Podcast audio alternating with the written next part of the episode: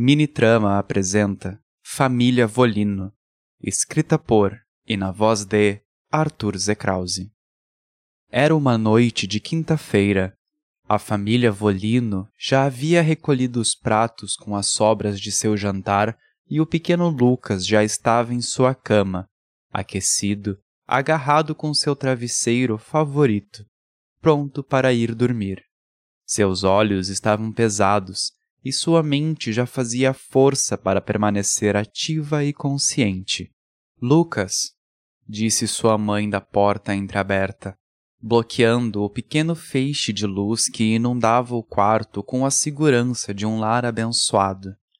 Ela abriu a porta e adentrou em seu quarto, acompanhada do mascote da família, uma gata vira-lata socorrida de uma lata de lixo longe dali. Sua mãe sentou em sua cama e afagou seus cabelos, retirando um sorriso daquele pequeno homem. Só queria te desejar boa noite e te agradecer por tudo que fizera hoje, meu menino. Melhor filho! gritou o pai do corredor, voltando a falar no telefone logo em seguida. Durma bem, continuou a mãe. Amanhã nós três vamos ao cinema. Lucas sorriu. Te amo, filho. Te amo, mãe. Eles trocaram sorrisos e sua mãe saiu de seu quarto, deixando a porta entreaberta por segurança. Lucas bocejou, acompanhado de sua gata que se pôs a ronronar logo em seguida. Ele se aninhou em meio às cobertas e rapidamente adentrou em seu mundo próprio, conhecido apenas por ele onde tudo poderia acontecer. Lucas! Lucas! Uma voz distante crescia em potência ao seu lado. Lucas, a gente precisa sair daqui! A mão o agarrava com tanta força que Lucas acordou em choque, sem entender o que estava acontecendo. Seu pai o chacoalhava para que ele acordasse de seu sono pesado, e assim que o fez, uma forte luz irrompeu da janela do quarto. Do outro lado da rua, no prédio da frente, um camaleão feito de metal escalava o prédio com imensa facilidade. Lucas já havia ouvido falar deles, mas nunca havia visto um. Lucas, a gente precisa sair daqui. Seu pai encarava um monstro de metal. Andem logo! gritou sua mãe abrindo a porta com mais força do que o necessário. Deixem as coisas, a gente não precisa de. Neste instante, os vidros se estilhaçaram por completo. O camaleão, que antes estava do outro lado da rua, havia saltado para o prédio da família, chocando sua cauda contra a janela do quarto de Lucas. Corram! gritou a mãe. Os três puseram-se a correr, levando consigo apenas os pijamas listrados que utilizavam para dormir. A escuridão havia tomado conta do prédio, impossibilitando a utilização dos elevadores e obrigando-os a utilizar as escadas. A família abriu a porta corta-fogo e se deparou com vários vizinhos tentando salvar suas vidas. Alguns com menos roupas que eles, outros tentando salvar mais do que apenas as suas vis existências. O que está acontecendo? gritavam uns. É um Zaz! respondiam outros. Eles desciam o mais rápido que conseguiam, degrau após degrau, andar após andar, mas pareciam não sair do lugar.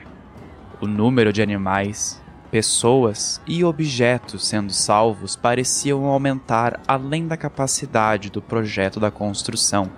E então, todo mundo parou. O prédio vibrara com força, jogando alguns moradores para o chão e desequilibrando vários outros. Do teto caía pó, e do alto ouvia-se estrondos, trovões cada vez mais altos, quase ensurdecedores. Alguns choraram, outros rezaram. A família Volino se olhava com pavor nos olhos. Não havia avanço ou retorno. A obstrução da escada lançava suas vidas à sorte, lançava suas vidas ao destino. As luzes de emergência que iluminavam o caminho dos vidas à sorte vibraram e atingiram um pico de energia, ofuscando-se com um brilho azulado que emergiu no meio das escadas, onde antes havia nada a não ser o buraco do prédio, de onde podia-se ver do térreo ao terraço. Ali, uma criatura tomou forma e explodiu em gotículas de água, dando espaço a um homem trajado de roupas pretas com detalhes azuis. Ele olhou para todos, olhando para cima, seguido de mais um estrondo. Eu não vou conseguir salvar vocês, disse aquele homem, ainda olhando para o alto. Então corram enquanto eu tentar impedir os as. Vão! gritou, desaparecendo em uma implosão de água. O silêncio pairou nas escadas do prédio e rapidamente todos se puseram a correr o mais rápido possível sem se preocupar com aqueles que caíam em meio aos degraus. A vontade de viver era forte, mas não o suficiente. O prédio balançou novamente e rachaduras apareceram nas paredes. Todos pararam, respirando fundo, aguardando que tudo aquilo por fim acabasse. Mais um estrondo e a estrutura ruiu. O prédio despencou horizontalmente enquanto todos buscavam onde se apoiar. A estrutura chocou-se com os prédios do outro lado da rua e detritos do tamanho de carros encheram as avenidas com uma densa e opaca nuvem de poeira. Lucas estava entre os escombros, com metade do corpo sobre as pedras, preso, enxergando apenas brilhos em meio ao ar denso, verde, azul, vermelho, ouvia barulho de água, de rochas se partindo e gritos ofensivos proferidos ao vento. Ele não sentia dor, mas também não sentia as pernas. Sua voz parecia ter sumido, e sem poder gritar, sem poder chamar por ajuda, ele apenas tossia, expelindo a nuvem de poeira que respirava sem parar. Uma forte rajada de vento passou por seus cabelos, abrindo uma abóboda no meio da poeira, e no seu centro, um homem alto, com os braços estendidos e de roupa preta com detalhes brancos, planava em meio ao ar. Um estrondo e outro apareceu, rolando pelo asfalto devido ao golpe proferido por alguma coisa fora da visão de Lucas. Era o mesmo homem da escada mas estava sujo, limpando o sangue que escorria de sua boca com as mangas de sua roupa. Os dois olhavam para a frente, observando o além. Nenhum se importou com a presença de Lucas por entre os escombros. Algo se aproximou, seguido de um rugido que fez o metal vibrar. Lucas não enxergava, até ver o camaleão saltando sobre o de roupa azul que agora estava preso embaixo do titã de metal. O camaleão abriu a boca e um gancho de quatro pontas disparou em alta velocidade em direção ao de roupa branca, arremessando-o para longe. O azul gritava embaixo daquele titã, reunindo forças que pareciam não estar mais com ele. Ele encaixou suas mãos entre as garras e as levantou, fazendo o camaleão perder o equilíbrio e soltando-se de sua prisão. Azul então atacou, pulando alto e o socando com uma força sobre-humana. O titã atacou com seu rabo, de onde lâminas afiadas emergiam. Azul desviava com dificuldade, sofrendo arranhões por estar cansado.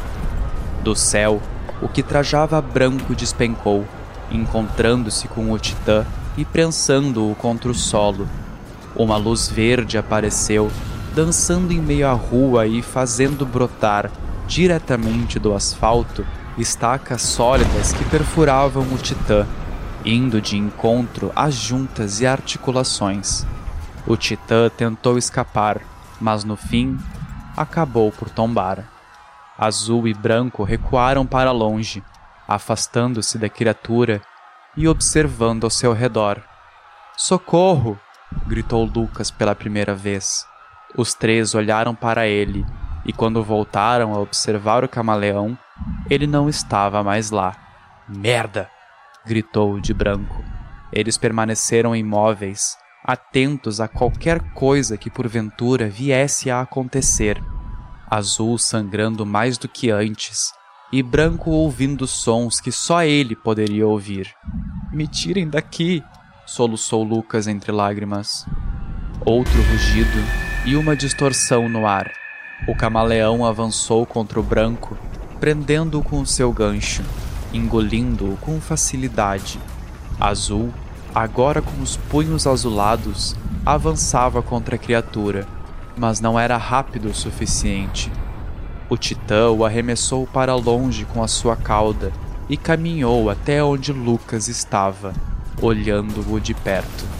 Os olhos se mexiam de forma independente. O titã abriu a boca, mostrando o gancho. O gancho cintilou, engatilhado, e o animal rugiu, contorcendo-se com um ataque desferido em suas costas.